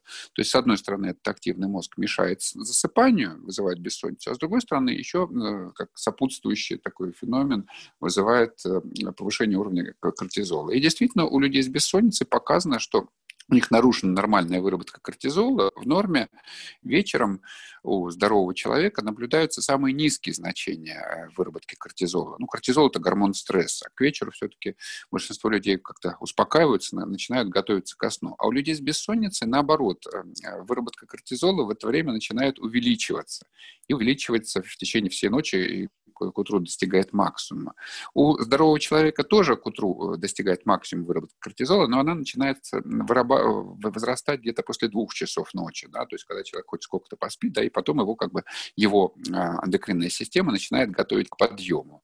А вот больные бессонницы, они начинают готовиться к подъему, еще, еще не заснув, еще э, до укладывания в постель. Действительно, э, кортизол не то, что играет роль, да, участвует в процессах инсомнии, но это такой как бы побочный продукт мозговой гиперактивности. А какие сейчас существуют самые передовые способы борьбы с бессонницей? Ну, Самый я... модный такой на слуху это э, желтые очки последний хит да, сезона. Несколько исследований было, которое показало, что люди с бессонницей, которые использовали каждый вечер желтые очки, да, у них выраженность бессонницы уменьшилась. Это связывается с тем, что э, желтые стекла фильтруют э, свет определенного спектра, э, на 65% снижается прохождения через это, при прохождении через это стекло 65% света синего спектра убирается. А свет синего спектра э, является главным а, как бы, подавителем, супрессором секреции собственного мелатонина. Вот мелатонин подавляется светом, но оказывается не просто белым светом, а вот той частью его, которая, так сказать, имеет э, голубой и фиолетовый спектр. Если убрать этот, э, эту часть, то вечером вот это вот освещение, в условиях которого мы находимся, комнатное освещение, нахождение перед компьютерами, перед телевизорами, которые дают достаточно мощный именно синий спектр, тогда оно не подавляет выработку собственного мелатонина. Таким образом, без принятия э, внешних препаратов мелатонина мы можем более правильно э, использовать свой собственный мелатонин. И таким образом можно достичь улучшения сна. Ну, на самом деле эти эффекты очень э, слабы. То есть улучшение сна там наблюдалось, ну, скажем, процентов на 20 где-то. Но, с другой стороны, при этом не требовалось принимать никакие снотворные препараты. То есть, помимо этого, единственным реальным инструментом, который позволяет с этим справиться, это является снотворное. Да, конечно. Все-таки, если мы хотим гарантированно э, восстановить наш сон, то нужно подбирать снотворное, а это должен делать врач уже, конечно. А тогда, если говорить об употреблении снотворного, насколько это безопасно и вообще э, как долго его можно принимать? Ну, ничего хорошего в постоянном употреблении снотворного нет. Существуют данные о том, что у людей, которые постоянно употребляют снотворные, снижаются умственные способности, повышается риск инфекционных заболеваний, повышается риск онкологических заболеваний. То есть многолетнее применение снотворного ничего хорошего за собой не несет. Ну, кроме того, а, опасностью очень, очень частой применения снотворных является просто э, потеря их эффективности. Вот это применение раз применительно к снотворным очень, очень часто срабатывает, да, и человек чувствует, что вот через год он уже должен пить не одну таблетку для засыпания, а две, там, на следующий год три и так далее. Вот, и тогда уже снотворные начинают оказывать прямо токсическое действие на мозг, да, замедляют его работу, делают его совсем глупым. Но, тем не менее, есть э, достаточно большое количество людей, которые не, не испытывают привыкания к снотворному, как ни странно. Видимо, здесь э, речь идет о каких-то особенностях их э, синаптических связей, там, вот, реагирования на, это, на нейромедиаторы, которые, так сказать, снотворные, которые стимулируются снотворными. Ну так, на вскидку, наверное, у 50% людей, которые э, употребляют снотворные, э, привыкание, а у 50% не разовьется. Это мои такие впечатления, как врача, который постоянно работает с этой проблемой.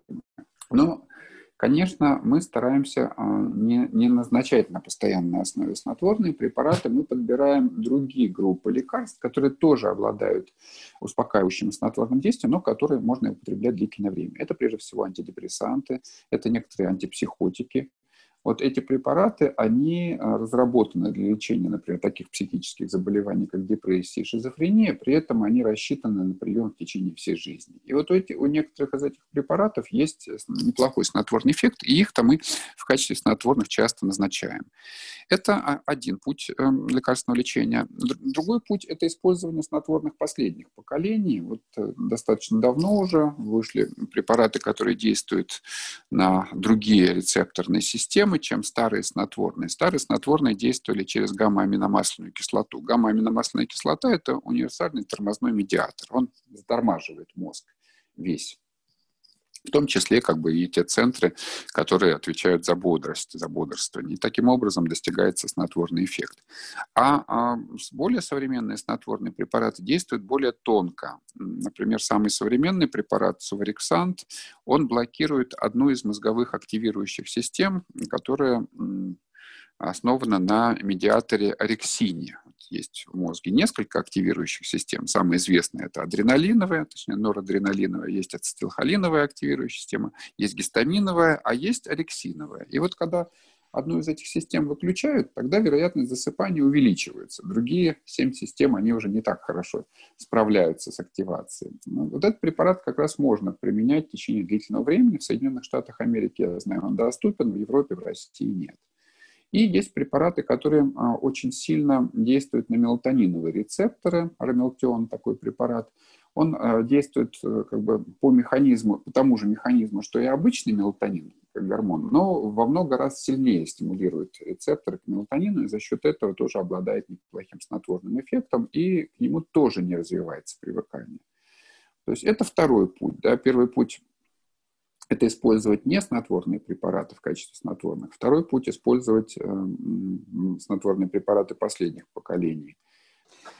Ну, а третьим путем является, третьим путем а, улучшения сна является применение методов когнитивно-поведенческой терапии. Это сейчас самое а, популярное, самое модное направление. Когнитивно-поведенческая терапия – это способ изменения своих представлений, своих привычек, э, представления о сне, своих привычек сна, с тем, чтобы научиться управлять э, своим сном.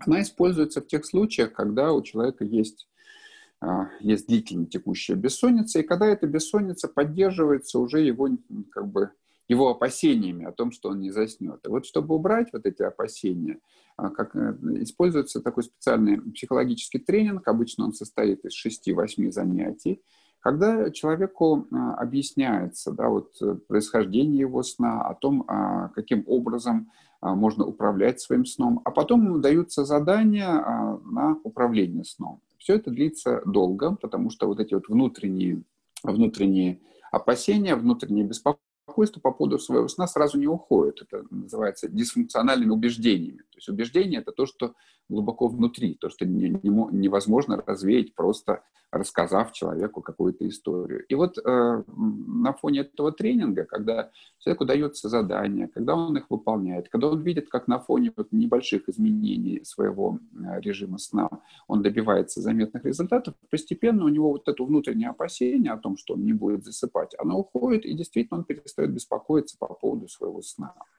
Вот эта э, методика очень хороша тем, что она не требует э, никаких вложений, да, она может э, доставляться даже онлайн, то есть есть такие сайты, на которые ты заходишь раз в неделю, получаешь как бы дозу информации, получаешь задание, выполняешь, и так вот в течение восьми недель ты сам себя прокачиваешь, как говорится, изменяешь свое отношение к состоянию сна. Вот этот третий путь, конечно, очень перспективен лечения бессонницы. А насколько он эффективен? Если человек страдает вот такой у него реальная проблема, и просто объяснять ему, как он, что он должен изменить свое отношение ко сну, насколько это эффективно? Это, да, это слишком прямолинейно, конечно. Вот в этом-то и дело, что тут дело не в объяснении, а дело в поведенческих экспериментах. То есть, кроме того, что человеку дается когнитивная часть, да, потом на основании этой когнитивной части он меняет свою жизнь.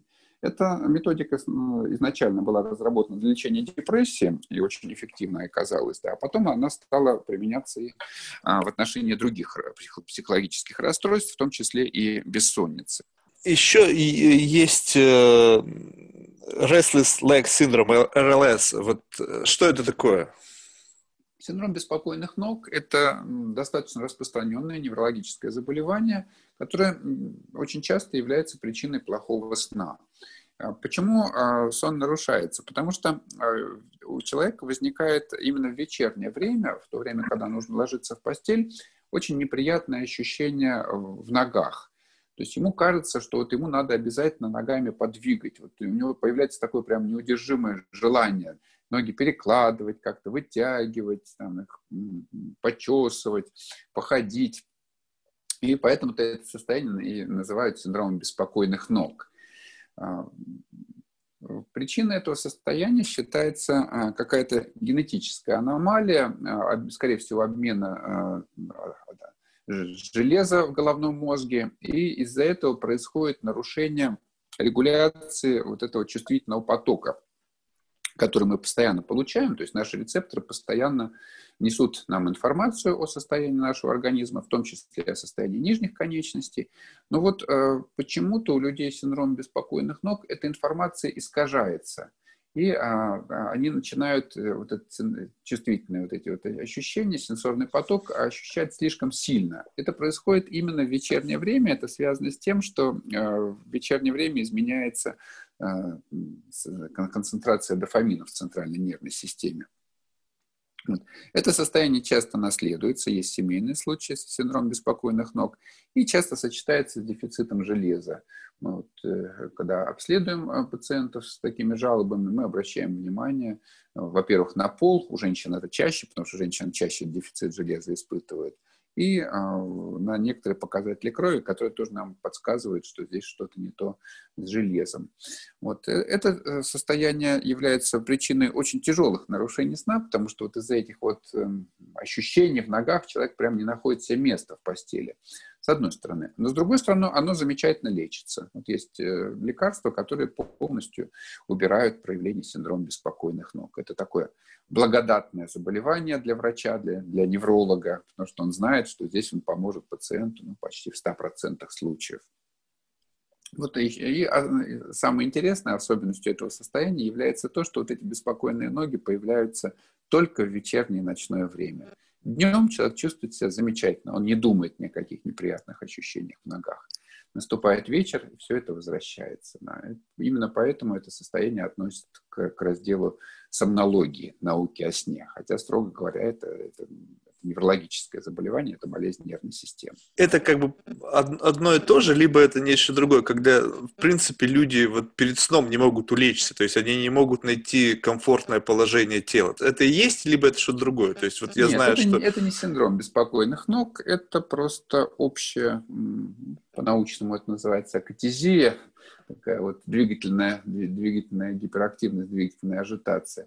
А, Все-таки это проявление такой повышенной возбудимости нервной системы, общей возбудимости нервной системы. Вот у людей с бессонницей, как я уже говорил, у них э, есть вот такое, так, такое врожденное, видимо, свойство, что некоторые центры нервной системы их работают слишком активно, церебральная гиперактивация. И, скорее всего, вот эта церебральная гиперактивация и вызывает тоже такую повышенную чувствительность их, когда они пытаются улечься, они слишком, слишком хорошо все слышат, слишком хорошо все чувствуют, их это раздражает. Вот это э, одно из проявлений просто бессонницы. То есть можно, вот, резюмируя, все сказать, что в целом вообще все нарушения сна и большинство патологий сна – это генетическая наследственность? Э, ну, ск- скорее да, чем нет. Все, вот, э, все больше данных за то, что вот есть некая, некая дефектность вот каких-то мозговых систем, да, вот генетическая, которая в итоге приводит к развитию нарушения сна. Да, есть нарушения сна, которые развиваются без всяких генетических предпосылок, просто на фоне тяжелого стресса, например. Ну, но у человека, у которого есть эти предпосылки, нарушения сна разовьются на фоне не тяжелого стресса, да, разовьются раньше. То есть все-таки я думаю, что действительно генетика определяет, ну, наверное, 70% всех случаев бессонницы. А если говорить о скажем так, э, ну, все сейчас говорят о том, что нужно заботиться о вести здоровый образ жизни, поддерживать какой-то правильный набор э, мультивитаминный, правильно питаться и так далее. Вот для того, чтобы а, обеспечить себе хороший сон и вообще комфортный отход ко сну, какой, какой правильный баланс каких-то дополнительных микровитаминов витаминов или каких-то минералов необходимо принимать человеку для того, чтобы именно сделать упор на здоровый сон. То есть не брать за основу все остальное. То есть есть какой-то... Никакой, ни, никакой, никаких микроэлементов, никаких витаминов для сна принимать не нужно. Ну вот вы сказали, что, допустим, дефицит железа может приводить к определенным... Э, Если он есть. Если дефицита железа нет, никакие препараты железа не нужны для того, чтобы хорошо спать, ничего не нужно. Да, дополнительно. Да, состояние сна заложено в нас генетически. Да, вот мы обречены на, на, на нормальный сон. И самое важное это не то, что бороться за сон, самое важное не мешать своему сну. То есть не, не делать того, что будет нарушать наш сон. А вот э, те люди, которые страдают нарколепсией, это вообще что такое? Раз и человек вдруг ни с того ни с сего заснул. Ну, нарколепсия – это тоже заболевание, которое связано с генетикой, с генетической предиспозицией. А, нарколепсией заболевают люди с определенным, а, с определенным типом генов, вот, который связан там с, ком, с комплексом тканевой гистосовместимости, можно так сказать. То есть вот у, у них есть некая предрасположенность к развитию этого заболевания. Эта предрасположенность может проявиться, а может не проявиться. Может быть, никогда они не заболеют этой болезнью, если не сложатся другие факторы. А при нарколепсии чаще всего э, симптомы появляются после какого-то либо э, заболевания вирусной природы, либо после вакцинации. То есть э, происходит какая-то нагрузка на иммунную систему, и в какой-то момент иммунная система ломается. А она начинает, и клетки иммунной системы начинают атаковать определенный участок мозга, где находятся как раз нейроны, которые вырабатывают вещество орексин, про которое я уже говорил орексиновый, э, орексин является одним из возбуждающих нейромедиаторов. Вот есть снотворный, который блокирует э, этот орексин, и тогда получается сон. А если э, эти если э, эти нейроны, которые вырабатывают орексин, погибают в результате аутоиммунной атаки, соответственно, мозг лишается поддержки вот одной из восьми важных активирующих систем, и периодически действительно он впадает в состояние сна. То есть другие системы не всегда справляются с этим. И вот э, проявление болезни нарколепсии как раз заключается в том, что время от времени в течение дня эти люди чувствуют очень сильную сонливость. Им нужно вот куда-нибудь присесть, прилечь, подремать, чтобы как-то с этой сонливостью справиться. И это происходит каждый день годами. Да? То есть они вот всю жизнь живут так, что им нужно все время э, в день несколько раз подремать или поспать. Если они этого не делают, они ходят как, ну, как пьяные, да, как неадекватные в этом а, как бы а, суть клинической картины этого заболевания. И есть другой феномен, еще более интересный, это феномен катаплексии, который происходит при этом заболевании.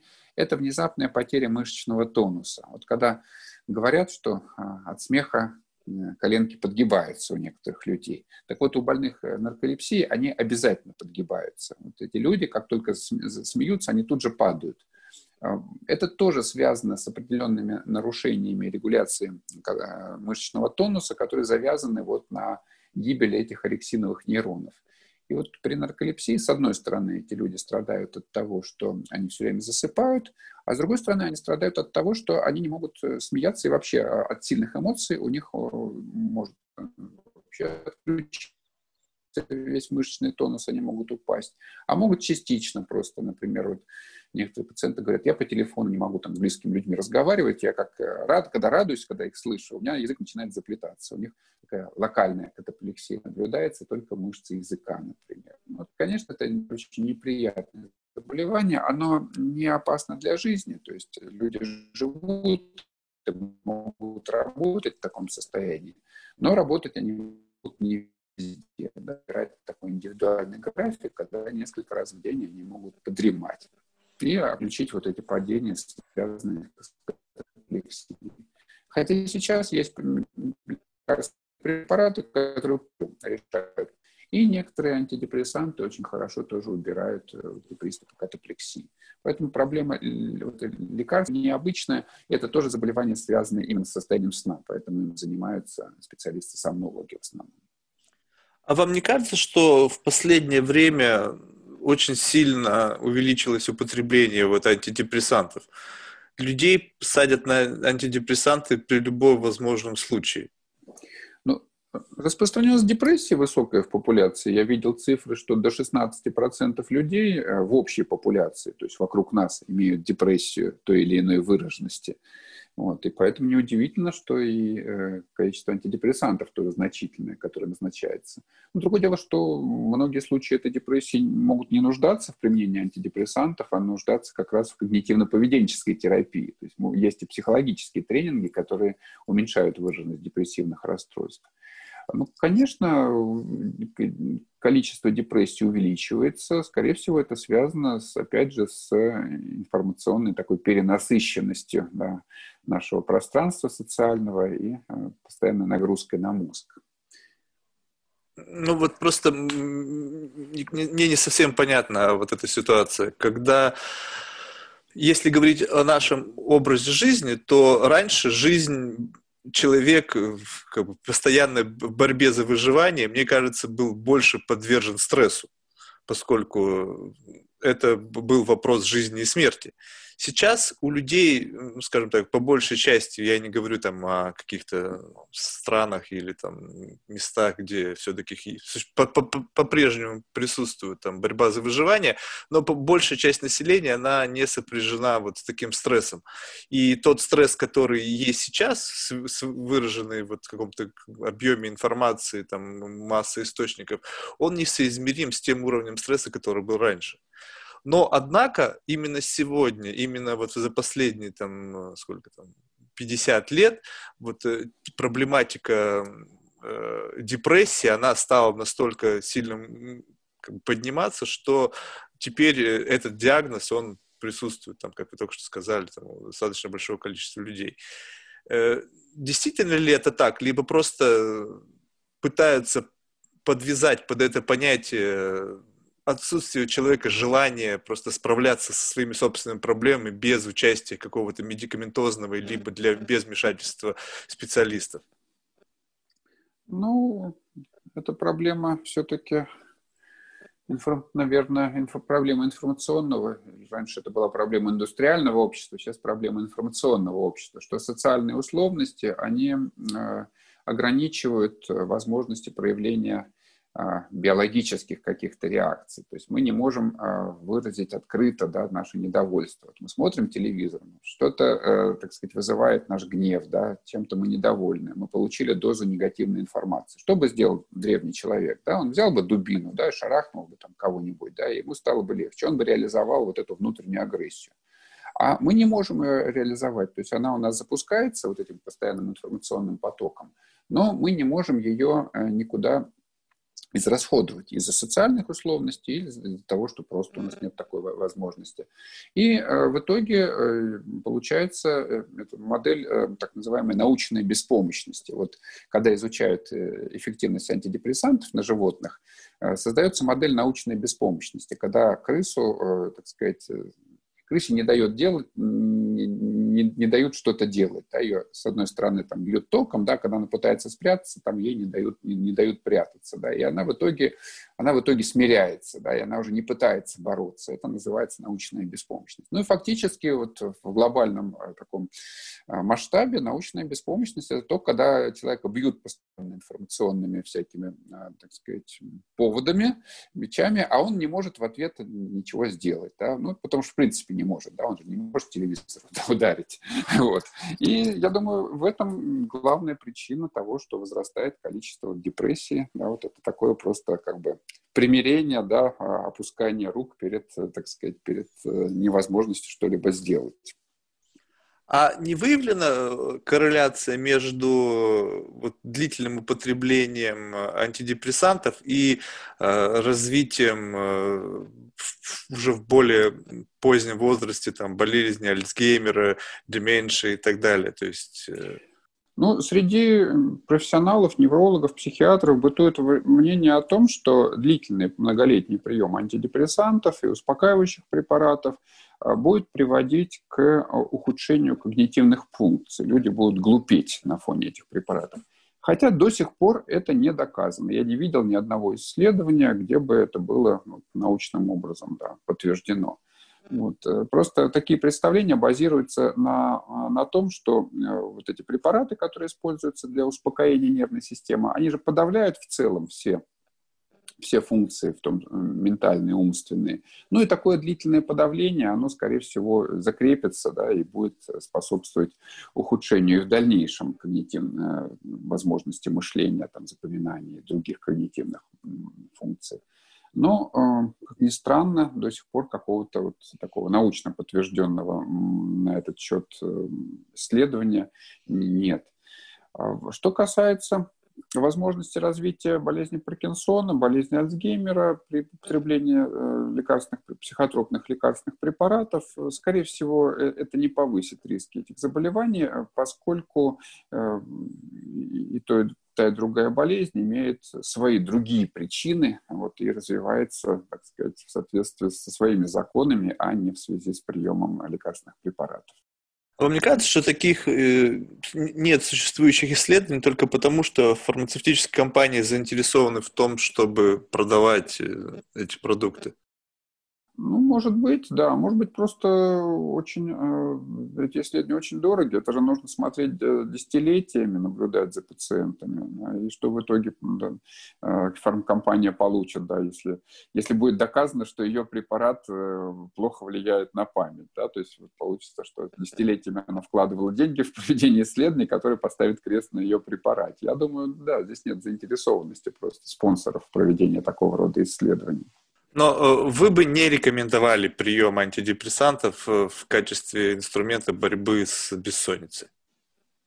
Нет, как раз мы антидепрессанты достаточно часто используем в качестве инструмента борьбы с бессонницей, потому что э, риск от нелеченной бессонницы, он превышает гипотетический риск ухудшения когнитивных функций, если, если мы эту бессонницу все-таки устраним при помощи антидепрессантов. Здесь мы взвешиваем просто вред одного и другого воздействия. То есть в данном случае можно говорить о том, что бессонница – это временное явление, то есть это как, как какое-то приходящее и уходящее, либо есть люди, которые страдают ей всю жизнь. Но есть разные типы бессонницы. Вот есть так называемая острая бессонница, когда э, нарушение сна возникает только на фоне стресса.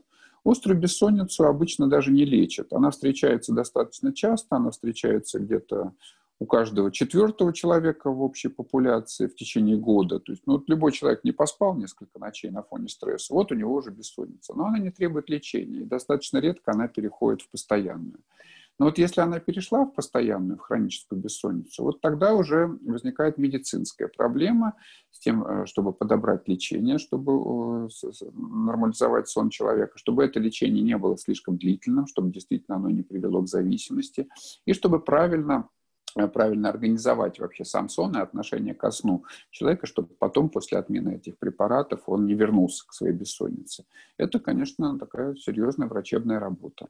Мы, мы говорим о том, что стресс влияет на сон. Но очень часто, э, по крайней мере, я сталкивался с тем, что изменение гормонального фона тоже каким-то образом влияет на появление бессонницы. У женщин часто встречается, что их периодическое изменение гормонального фона ведет к бессоннице. Нет, причина, я думаю, все-таки э, в любом случае она э, связана с деятельностью нервной системы или состоянием психики, но не с гормонами. Гормоны являются просто дополнительным как бы возбуждающим фактором, который нервную систему еще больше как бы стимулирует, возбуждает, но, но не является причиной причиной.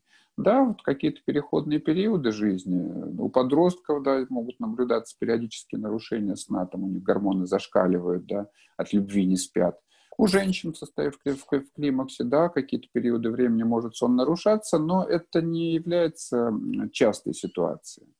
Вот, не является такой обычной, что ли, клинической моделью. Для меня в свое время было открытием, когда мы стали изучать влияние нарушений сна на массу тела, мы решили определиться, действительно ли э, при бессоннице э, люди, э, так сказать, имеют чаще ожирение и им, им труднее бороться со своим весом. Вот. И с чем это может быть связано? Мы предполагали, что из-за бессонницы нарушается обмен веществ, нарушается выработка гормонов, которые участвуют в регуляции аппетита. Это так называемые лептины, грелины, это орексин тот же самый, который тоже участвует в регуляции аппетита, ряд других гормонов, там инсулин, конечно. И мы э, совместно с эндокринологами сделали такую большую работу для того, чтобы оценить, как будут худеть люди с избыточным весом, имеющие или не имеющие нарушение сна. Мы брали э, из нарушения сна бессонницу, инсомнию, и брали апноэ во сне, э, храп с задержками дыхания во сне. А, мы очень много провели вот гормональных исследований, потом проводили различные корреляции, и мы не обнаружили никакой связи между гормонами и выраженностью нарушений сна. То есть, по-видимому, вот, э, затруднения похудения людей с ожирением были связаны не с, точнее, были связаны с нарушением сна не посредством изменения гормонального статуса, а посредством чего-то другого. И потом мы обратились к психиатрам и стали этим же пациентам э, проводить различные исследования психологические с помощью раз, разных опросников, оценивали у них уровень стресса, реакцию на стресс, формы пищевого поведения. И вот оказалось, что э, да, действительно, люди с нарушениями сна имеют большую массу тела и хуже худеют. Но не потому, что у них нарушается какой-то обмен веществ гормональный, а потому что они э, неправильно себя ведут они, они используют э, стратегии, э, пищевые стратегии для решения своих э, психических или эмоциональных проблем. Они заедают свой стресс. И они, они же еще имеют склонность к тому, чтобы не соблюдать рекомендации врачей по ограничению калорийности. Вот так неожиданно так, от эндокринологии мы перешли к психиатрии, когда пытались обнаружить причину избытка веса у плохо спящих людей. То есть можно сказать, я просто на себе замечал, э, что если я встал раньше, чем э, я обычно встаю, то у меня появляется какой-то жуткий аппетит. И этот аппетит присутствует в течение всего дня. То есть э, это получается мой ответ на вот этот вот стресс, вызванный недостатком сна. Ну, можно так сказать, да. Ну, не все люди заедают свой стресс, но есть вот э, такая четкая группа людей, для которых это очень характерно. Вот если они волнуются, им надо что-нибудь сладенькое съесть. Нет, у меня именно вот, э, у меня нету именно проблемы заедания стресса. Это именно связано с моментами, и я это четко подметил, именно тогда, когда я встаю раньше э, положенного. То есть, допустим, мой обычный, я обычно встаю ну, в районе 7 утра. То есть, если я проснулся, встал в 5, то у меня э, жуткий аппетит, начиная с самого утра и до самого вечера. Если я встаю в 7, то я, в принципе, могу спокойно там даже, даже не завтракать, а какой-то минимальный, минимальный завтрак, там чашка кофе, там что-то еще, и в течение дня у меня нету жуткого аппетита. Если я не доспал свою норму или встал раньше положенного по, по своему графику, то вот он появляется ни с того ни с сего. И это не нет, связано с другими стрессовыми нет, ситуациями. Нет, это не, не, это не объясняется тем э, примером, который я, я рассказал. А чем объясняется, не могу сказать. Понятно. Ну, как это значит, моя индивидуальная особенность. А, окей, а, в завершении мне было бы интересно услышать а, ваши рекомендации в отношении потенциального гостя для одного из наших следующих подкастов. Кого бы вам интересно было послушать э, из э, русскоязычной аудитории? Ну, вообще мне интересна тема вот мозга а, как компьютера вообще, да, вот как мозг обрабатывает информацию, да, вот и, и вот эта история с, эм, меня впечатлила в свое время, эта история о том, что мозг это инструмент, который все время прогнозирует будущее. Ну, конечно, я бы от кого-нибудь более профессионального это услышал, о том, как, собственно говоря, происходит обработка вот той информации, которой мы, которой мы владеем, да, нашим мозгом. Но вот кто это, кто, кто это осилит, это, это большой вопрос. Может быть, какие-то ну, конкретные имена? Ну, есть такой Александр Яковлевич Каплан. Он, он часто очень выступает в, в различных медиа. Он, он очень хорошо говорит. Александр Яковлевич Каплан. Он профессор, да, он, он специалист по э, интерфейсам а, между мозгом и, э, ну, и различными э, приспособлениями кибернетическими, да. Вот. И я думаю, вот эту информационную теорию он может как-то рассказать. Я знаю Александра Яковлевича как специалиста вот по этим интерфейсам, но я думаю, что вот он как раз и понимает, как вообще происходит информация обработки в мозге. Это будет, может быть, интересно вашим слушателям. А вы слышали о нейролинк проекте Илона Маска? Ну, нейролинк это такое популярное слово, да? Нет, я не знаю, что, что, что сейчас вы имеете в виду. Нет, его именно проект о вживлении мозговых имплантов э, для считывания активности нейронов. То есть вот э, они хотят запихнуть в голову большое количество какой-то там э, микро, микро считывателей. Ну, вот Каплан этим занимается как раз, но они, по-моему, на поверхности устанавливают вот эти датчики считывающие, то есть они не запихивают в мозг их. А просто, да, можно датчики поставить на поверхности скальпа и считывать волны, да, вот с определенных зон мозга, и эти волны преобразовывать для того, чтобы ими управлять там предметами какими-то. Да, это, ну, это очень такое сейчас популярное направление. Понятно. Спасибо большое, было очень интересно, и я благодарю вас за ваше время. Хорошо, Марк, всего доброго, до свидания. Всего доброго, до свидания.